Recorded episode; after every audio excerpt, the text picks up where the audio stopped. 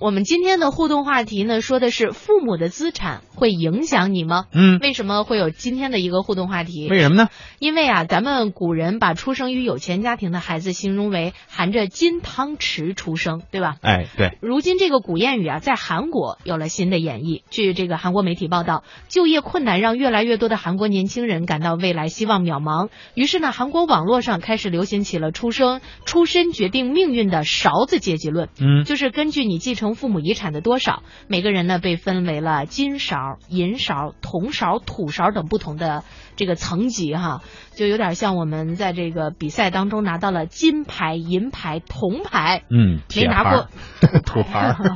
那我觉得再往下分那，就是扶不起的阿斗那种叫泥牌，是吧？根据韩联社的报道啊，土跟泥不差不多吗这？土不都成型了，泥还没成型呢吗？哦，好吧，是吧？这个根据韩联社的报道啊，韩国网络上最近流行起了勺子阶级论。呃，这种阶级论呢，把二十到三十九岁的人。父母的年收入等家庭背景呢，比喻为不同的勺子阶级，就像刚才燕儿姐所说的这么分啊。我们具体来看看标准。金勺呢，指的是家庭的财产高于二十亿韩元，约合人民币呢大概一千一百多万啊，你们自己衡量一下哈。嗯，或者是年收入高于两亿韩元啊，这个就减就十十分之一嘛，就是年收入大概在一百多万左右啊，全家的这个家庭收入。银勺呢，指的是家庭财产高于十亿韩元，或者是年收入高于一亿韩元，也就是五百多万的固定资产，或者是每年五十万左右的这个呃年收入啊。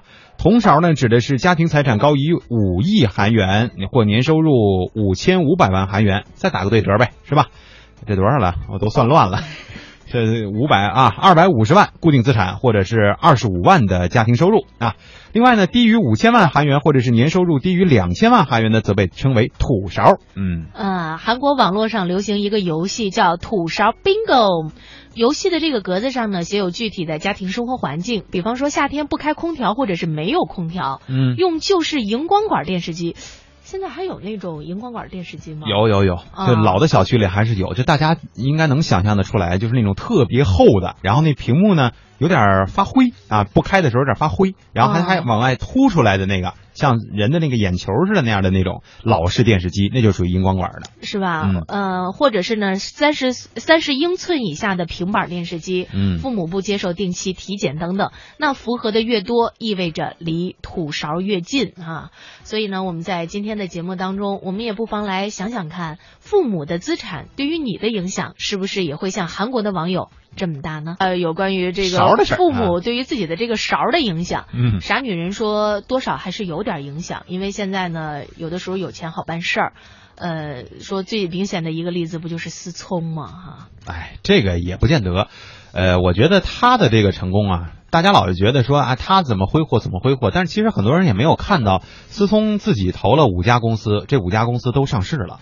啊，所以也就是说，人家在是他本身有比我们多出来的很多这个资本，但是这个资本人家是实际上也是在运作，而没有拿着它完全去挥霍。您看人买那什么飞机啊、跑车啊，这这些东西，实际上也都是他自己挣来的，而不是老爹直接就给他配的啊。嗯，胖妞说这个父母的资产跟我一点影响都没有，我只是在他们过生日、过年的时候给他们寄点钱，平时呢报喜不报忧。我只希望天下所有的父母都幸福安康，嗯就是属于自己出来打拼的那种哈。对，F L 啊，说我自己努力，我挣个金勺，有志气。哎，好，嗯呃，自己成不了富二代，但是可以让自己的孩子成富二代嘛。就是啊，于力啊说，爸妈啊爸帅妈靓，所以呢我帅我靓啊。我爸妈呢都是潮州人，呃，做生意头脑非常的好，所以我的生意经也不错。潮汕人呢勤快拼搏，有赚头啊，有有赚钱的这个头脑。嗯你看李嘉诚就是这样的榜样嘛。嗯，哎，我觉得这个话呀也说的特别的给劲儿啊，让人听了以后心里边就特别的敞亮。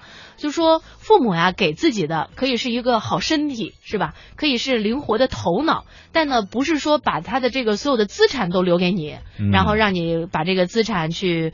说的不好听点去挥霍，要是如果能够继续发挥所长，可能也会更好一点儿。